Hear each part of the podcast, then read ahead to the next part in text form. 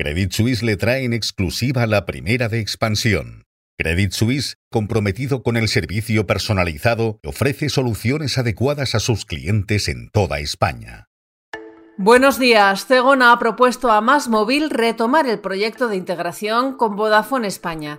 En un minuto les damos las claves de esta información exclusiva que publica hoy Expansión. Además, les contamos que compañías como Nestlé o Coca-Cola han moderado la subida de precios y les hablamos de la venta de los activos inmobiliarios tóxicos que quiere abordar la banca española. Nos fijamos también en la pausa en la subida de los tipos de interés decretada ayer en Estados Unidos y en el dividendo que repartirán hoy mismo Inditex y Santander. Cegona, el grupo financiero que ha pactado la compra de Vodafone España por 5.000 millones de euros, ha propuesto a Más Móvil retomar el proyecto de integración de ambas firmas en el caso de que se rompa el acuerdo de fusión entre Orange y Más Móvil. Así lo señala Cegona en la documentación que ha presentado en la Bolsa de Londres para la ampliación de capital con la que financiar la compra de la filial española de Vodafone, según una exclusiva que publica hoy Expansion. Aunque aparentemente solo quedan unos pocos flecos para cerrar el acuerdo entre Orange, Más Móvil y Digi, lo cierto es que el pacto final no termina de llegar. Los precios de los productos de gran consumo siguen subiendo, aunque en los dos últimos trimestres del año lo han hecho a mucha menor velocidad, especialmente entre julio y septiembre. Así lo muestran las cuentas que han presentado en los últimos días grandes firmas del sector, como Nestlé, Coca-Cola, PepsiCo, Unilever o Danone. Estas cifras muestran que el pico de la inflación ha pasado ya y que en el horizonte se atisba una mayor estabilidad.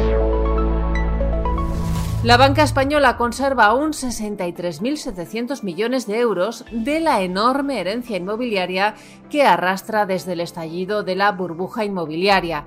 Y el sector quiere hacer limpieza express antes de que llegue la próxima ola de morosidad que está prevista para 2024. Sabadell, por ejemplo, se ha deshecho en el último año del 20% de su stock de inmuebles adjudicados y lo ha hecho además con plusvalías. Los activos problemáticos se han reducido al 1,3% en su balance. El sector en general tiene a la venta carteras valoradas en 7.758 millones de euros. Ayer, por segunda vez consecutiva, la Reserva Federal apostó por mantener los tipos de interés sin cambios, aunque no descartó que vaya a haber otra subida este año y fue tajante a la hora de aclarar que no es tiempo de hablar de futuras bajadas de tipos, según aseguró el presidente del Banco Central estadounidense Jerome Powell. Hoy además les estamos contando cuáles son las 14 subidas fiscales que tiene previsto poner en marcha el gobierno a partir del 1 de enero. También hablamos sobre Inditex y Santander que hoy pagan dividendo. El banco repartirá 1.300 millones de euros entre sus accionistas y la compañía textil pagará 0,60 euros brutos por acción. Ambos valores han estado entre los más negociados en octubre en la Bolsa Española.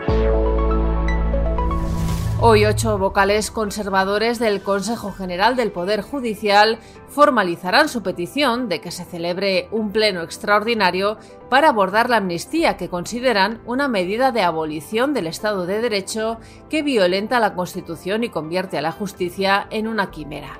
Además, los pasos decisivos dados esta semana por el PSOE en su negociación con Junts y RC han abierto la puerta a una presentación inminente en el registro del Congreso de la proposición de ley sobre amnistía para anunciar después la fecha del debate de investidura de Pedro Sánchez.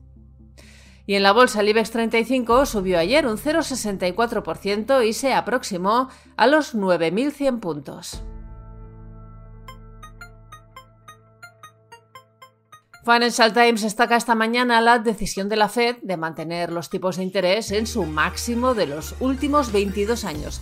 También se pregunta si funcionará la apuesta de Goldman Sachs por la gestión de grandes patrimonios.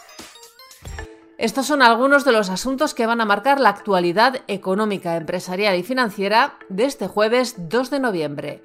Soy Amaya Ormaechea y han escuchado la primera de Expansión. Nos pueden seguir de lunes a viernes a través de expansión.com, de nuestras redes sociales y de las plataformas Spotify, iBox y Apple.